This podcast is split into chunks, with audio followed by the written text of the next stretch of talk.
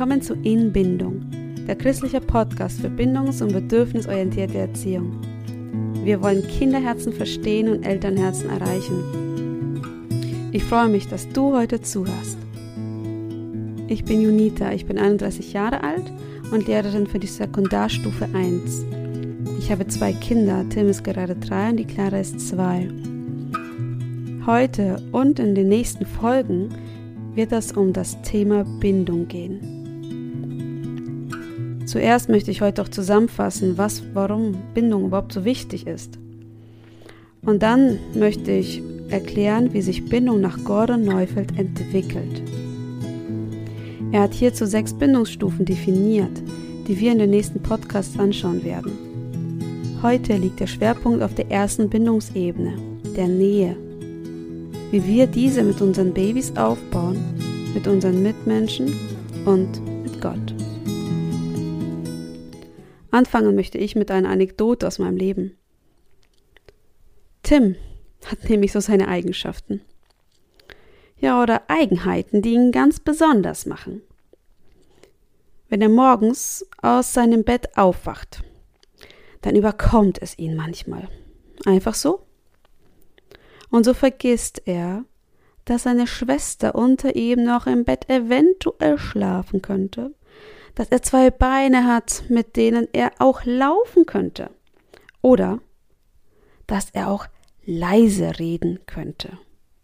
Nein, Tim schreit aus voller Kehle Mama, so dass mir das Herz im Schlaf fast stehen bleibt, ich kerzengerades im Bett aufspringe und besorgt zu ihm renne. Denn wer so schreit, hat eine Not, eine sehr tiefe Not.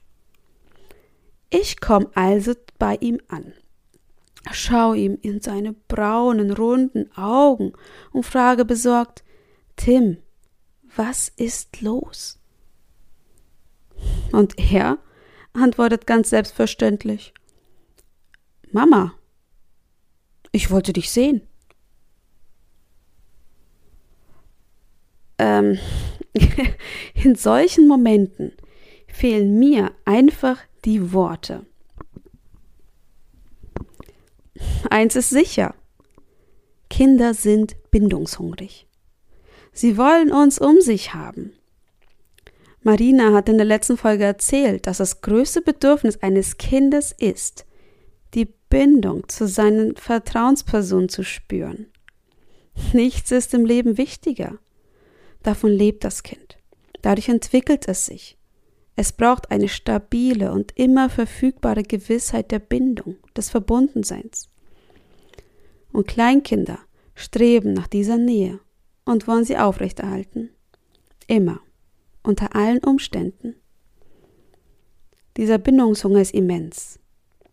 Bei jedem Kind unterschiedlich in der Intensität und in der Praxis. Und gerade weil er so groß ist, brauchen Kinder unsere Großzügigkeit in Bindungsangeboten. Wenn unser Kind uns um eine Umarmung bittet, können wir ihm gleich fünf geben. Wir sollten ihnen dort, wo es möglich ist, mehr geben, als sie verlangen, damit sie immer aus dem Überfluss schöpfen können.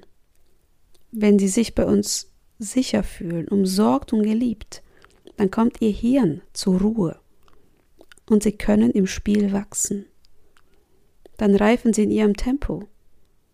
Tugenden wie Geduld, Mut und Selbstbeherrschung entwickeln sich. Ihr Potenzial, das Gott in sie hineingelegt hat, kann sich entfalten und sie können reifen. Dafür müssen sie ruhen. Und das können sie nur, wenn sie fest verbunden sind. Ja, die Frage, die hier total wichtig ist zu klären, ist die folgende. Wie bindet sich mein Kind? Passiert das denn nicht automatisch? Kann ich daran aktiv teilhaben? Oder kann ich die Bindung vielleicht auch boykottieren? Ja, wie schaffe ich denn einen guten Nährboden, sodass sich die Pflanze Kind auch gut entwickeln kann? Gordon Neufeld, ein kanadischer Entwicklungspsychologe, hat unterschiedliche Wissenschaften zusammengefügt und daraus ein wunderschönes äh, Bild erstellt. Und das gibt uns genau Antworten auf diese Fragen. Er sagt, das Kind ist wie eine zarte Pflanze, die wachsen und gedeihen will. Alles, was wächst, braucht tiefe und starke Wurzeln. Und so auch unsere Kinder. Diese Wurzeln nennt Gordon Bindungsebenen. Es sind sechs, die sich nach und nach entwickeln. Sie bedürfen einer guten Pflege, sodass die Pflanze Kind auch gut wachsen kann. Also was sollte ich allgemein über die Bindungsebene denn wissen, fragst du dich vielleicht. Es ist so, dass wenn die Rahmenbedingungen stimmen, dann wächst ein Kind etwa von Jahr zu Jahr in die nächste Bindungsebene. Zeitangaben sind bei Entwicklung immer mit Vorsicht zu genießen, denn wir sprechen hier von Menschen, von Kindern und nicht von Automaten. Deswegen sieh das Ganze lediglich als Orientierung an. Von Jahr zu Jahr fühlt sich das Kind also idealerweise tiefer gebunden. Jede Ebene zeichnet sich durch eine neue Form aus, wie das Kind zu uns die Nähe sucht. Das heißt nicht, dass die anderen verschwinden. So wie die Wurzeln einer Pflanze immer bleiben, bleiben auch alle Ebenen bestehen. Doch jede Ebene unterscheidet sich deutlich. Wer sein Kind beobachtet, wird diese ganz klar erkennen. Und wenn wir diese verstehen, können wir auf unsere Kinder besser eingehen, weil wir begreifen, wie sie sich uns nahe fühlen. Denn leider, ja, muss ich sagen, nicht jedes Kind, das von seinen Eltern geliebt wird, fühlt sich auch geliebt. Und deshalb ist es total hilfreich zu verstehen, wie sich ein Kind eigentlich bindet. Denn aufgrund des Verbundenseins entsteht Liebe. Ja, wer die Ebenen versteht, kann diese auch ganz leicht auf seine älteren Kinder oder auf Freundschaften unter Erwachsenen übertragen. Ihr könnt dann schauen, ähm, wie tief eure Beziehungen miteinander sind, wie tief ihr vertraut seid oder wo eure Beziehung auch Nachholbedarf hat, sodass auch eine tiefe Vertrautheit entstehen kann. Und, das finde ich auch so mega, mega spannend, diese Bindungsebenen lassen sich auch auf die Beziehung zu Gott übertragen. Ja, wenn du im Podcast merken solltest, dass dein Kind nicht alle seine Bindungswurzeln entwickelt hat, dann habe ich eine gute Nachricht für dich. Die Ebenen können nachgeholt werden. Auch wenn dein Kind schon etwas größer ist. Ja, nun möchte ich euch sagen, was dann diese sechs Bindungsebenen sind. Es gibt, wie bereits erwähnt, sechs Bindungsebenen. Die erste Ebene ist spannenderweise schon vielerorts durchgedrungen. Das ist die Bindung über die Sinne, die im ersten Lebensjahr stattfindet. Fühlen, sehen, hören, riechen und schmecken. Dann, ab dem zweiten Lebensjahr, binden sich Kinder über Gleichheit. Sie ahmen ihren Bindungspersonen nach. Im dritten Lebensjahr binden sich Kinder über Loyalität und Zugehörigkeit. Sie erheben Besitzansprüche und wollen ihren Eltern folgen. Wenn diese Ebene gesättigt wurde, dann bindet sich das Kind im vierten Lebensjahr über Wertschätzung. Es will gehört und gesehen werden. Im fünften über Liebe Kinder nehmen da das Gefühl von Wärme und Zuneigung und Liebe wahr und schenken ihr Herz an die Eltern. Die sechste Ebene ist die über eine tiefe Vertrautheit, in der sie uns an allen Facetten ihres Lebens teilhaben lassen wollen. Und das ist die tiefste Art der Bindung, die zwischen zwei Menschen stattfinden kann für diese Ebene mit seinen Kindern erreicht hat, kann sich wirklich, wirklich glücklich schätzen. Denn wer diese Verbindung gut pflegt, wird ein Leben lang eine tiefe Beziehung zu seinem Kind haben und es auch durch so manch stürmische Jahre begleiten können. Denn dann möchte das Kind auch von seinen Eltern geführt werden. Und dann kann das Kind auch laut Gordon Neufeld sein Potenzial ausschöpfen und zu einem reifen Menschen werden. Wir gehen alle Bindungsebenen der Reihe nach durch, sodass du auch eine praktische Vorstellung von ihm bekommst. Heute allerdings nur die erste Ebene. Denn mir ist es total wichtig, dass du das auch wirklich verstehst und in deinem Alltag umsetzen kannst. Egal wie alt dein Kind ist. Ja, die erste Ebene geht, wie bereits erwähnt, über die Sinne. Also sehen, schmecken, fühlen, riechen und hören. Ich nenne sie auch die Nahe-Sein-Ebene. Ja, über das erste Lebensjahr gibt es sehr viel zu erzählen, denn es ist total besonders. Und deshalb wird es auch eine gesonderte, eine gesonderte Folge nochmal von Julia darüber kommen. Dennoch sollte ihr die Basics für die Bindungsebenen verstehen. Ich möchte mal mit einer Geschichte aus meinem Leben anfangen. Als meine Clara etwa sechs Tage alt war, musste ich zum Arzt. Mein Mann war mit Tim unterwegs und so nahm ich Clara ins Tragetuch und ging zum Termin. Für mich ist das die einfachste und schönste Form, ein Baby mitzunehmen. Ich kam also in der Praxis an und in einem ruhigen Moment kam die Arzthelferin und sagte zu mir, Hey, pass auf, dass du sie nicht zu viel trägst. Die Zwerge gewöhnen sich dran.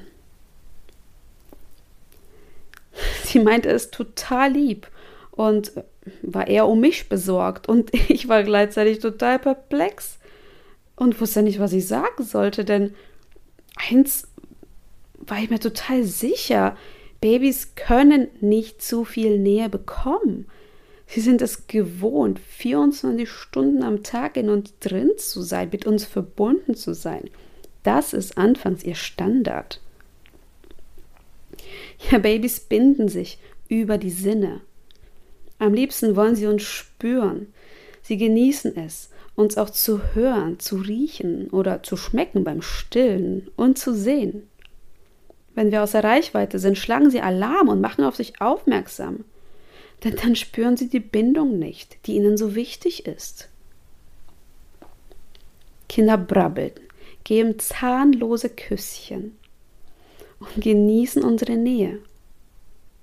Sie brauchen einen beständigen und regelmäßigen Körperkontakt zu ihren Betreuungspersonen, sodass sich die Bindung auf der Sinnesebene auch voll entfalten kann.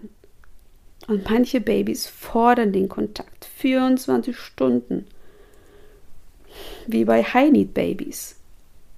Manche Babys scheinen viel weniger Kontakt zu verlangen.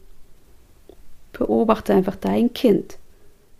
Nähe brauchen sie alle. Ja, es ist interessant, denn schon im Bauch der Mutter stimmen sich Babys auf den Geruch und auf die Geräusche ihrer biologischen Mutter ab. Doch braucht es etwa sechs bis acht Monate, bis ihr Hirn so weit entwickelt ist, dass sie sich auf einen Menschen als ihre hauptsächliche Bezugsperson festlegen können. Ja, manchmal ist das nicht möglich, weil die Lebensumstände das einfach schwierig machen, wie bei einer Adoption zum Beispiel. Das Schöne ist, dass sich das Baby an, äh, ja, das Baby an die Person bindet, die ihnen die beste Einladung zu Beziehungen und eine durchgängige Versorgung schenkt. Diese zentrale Bindungsperson spielt auch eine Schlüsselrolle, wenn das Kind seine Identität herausbildet. Und diese Person zeigt auch, wie Beziehungen gelebt werden können. Diese Person baut auch das Bindungsdorf auf und zeigt dem Kind, wem es vertrauen kann und welche Personen zu seinem Leben gehören. Was kann ich mir nun über die erste Ebene merken? Der größte Hunger eines Babys ist der nach Bindung.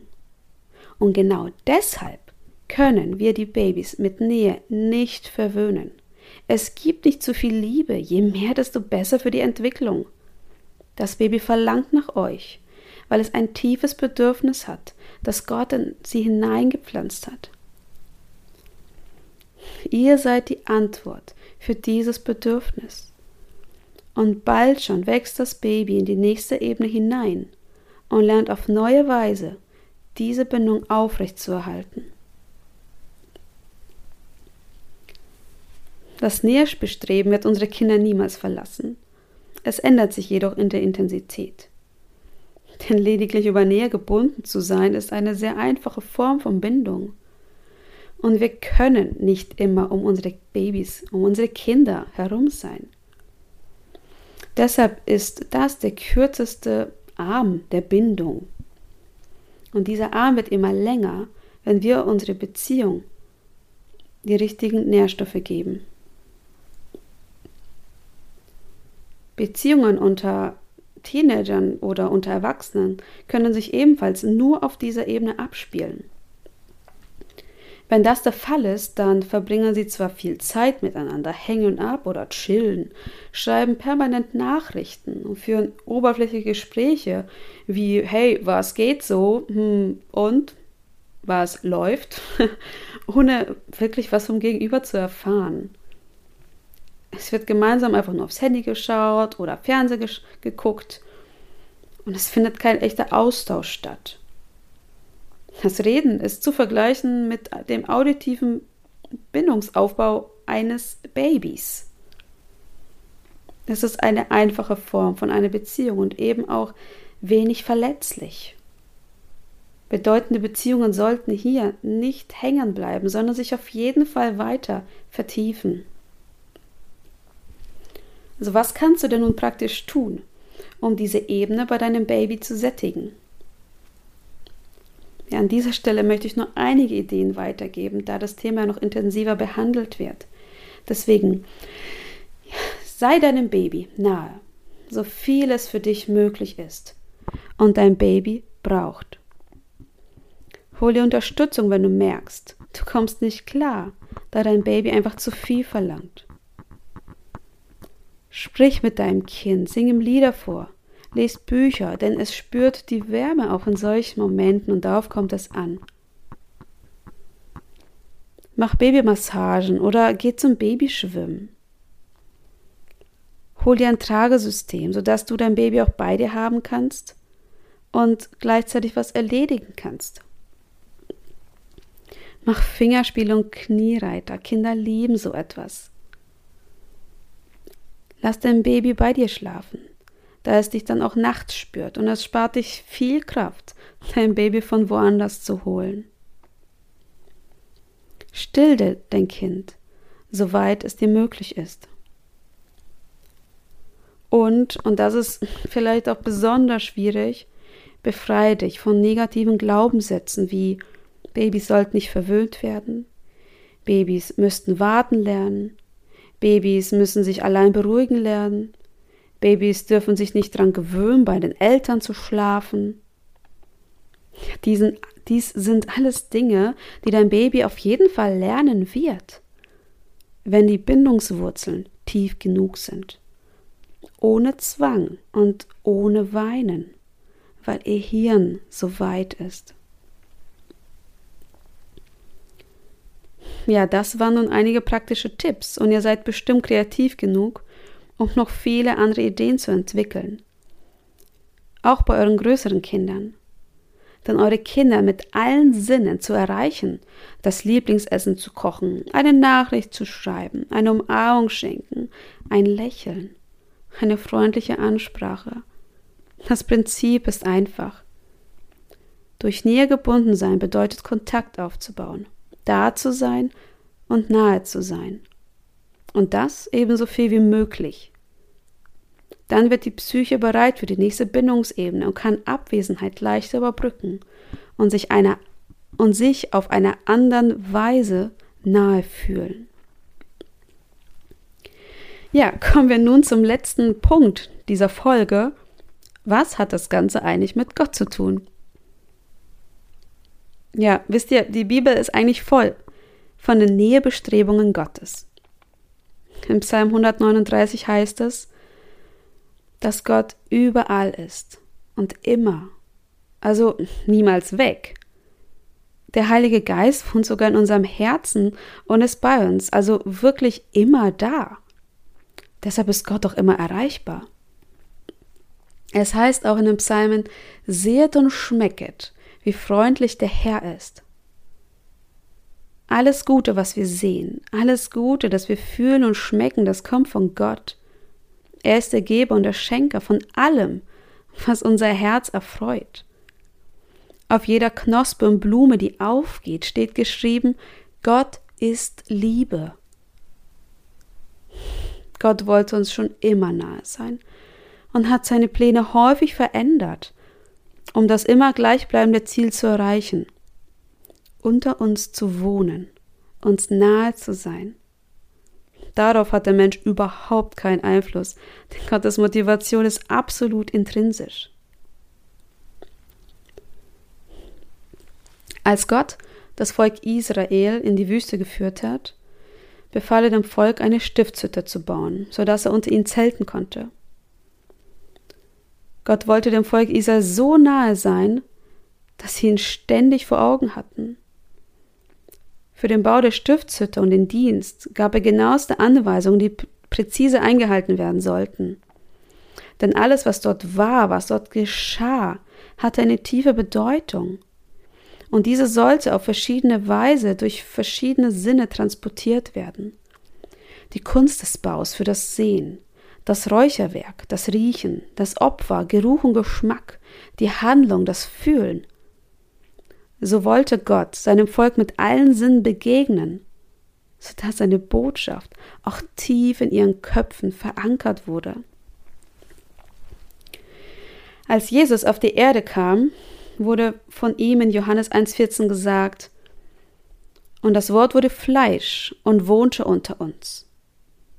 Anders gesagt, Jesus wurde Mensch und zeltete unter uns. Dies ist ein Rückbezug auf die Stiftshütte. Jesus wollte uns nahe sein, um sein größtes Ziel zu erreichen, auf der neuen Erde mit so vielen Menschen wie möglich zusammen zu sein. In Offenbarung heißt es, siehe, das Zelt Gottes unter den Menschen. Es wird überall das gleiche Wort Zelten bzw. Wohnen verwendet. Sowohl der Vers über Jesus als auch der über den Himmel nimmt Rückbezug auf die Stiftshütte. Und diese rote Linie will uns zeigen, dass Gott absolut unsere Nähe sucht und in Beziehung treten will. Diese Beziehung will Gott immer pflegen und ist niemals zu beschäftigt.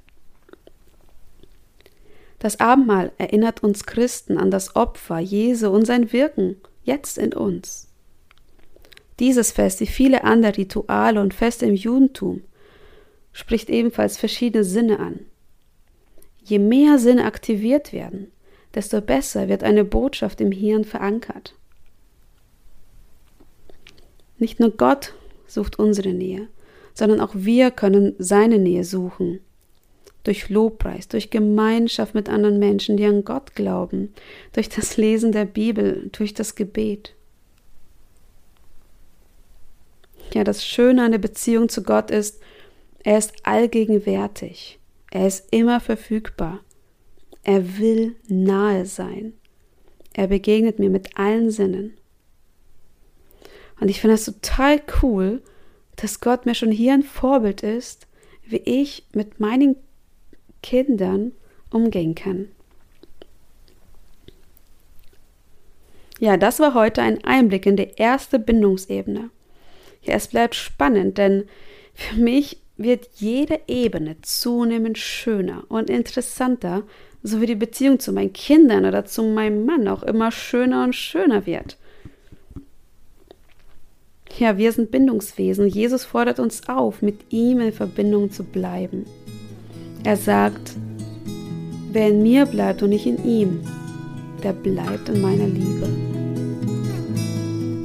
Wie das mit Jesus geschieht und gleichzeitig mit unseren Kindern, darüber werden wir weiter nachdenken. Der nächste Podcast wird um die zweite Bindungsebene gehen, der Bindung durch Gleichheit.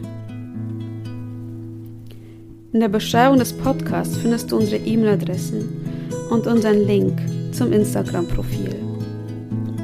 Literaturangaben findest du auch in den Show Notes, falls du selbst das Thema noch vertiefen möchtest. Empfehle uns weiter, wenn du diesen Podcast für dich persönlich bereichernd findest, sodass auch andere gesegnet werden. Ich danke dir von Herzen fürs Zuhören, sage mach's gut und bis zum nächsten Mal.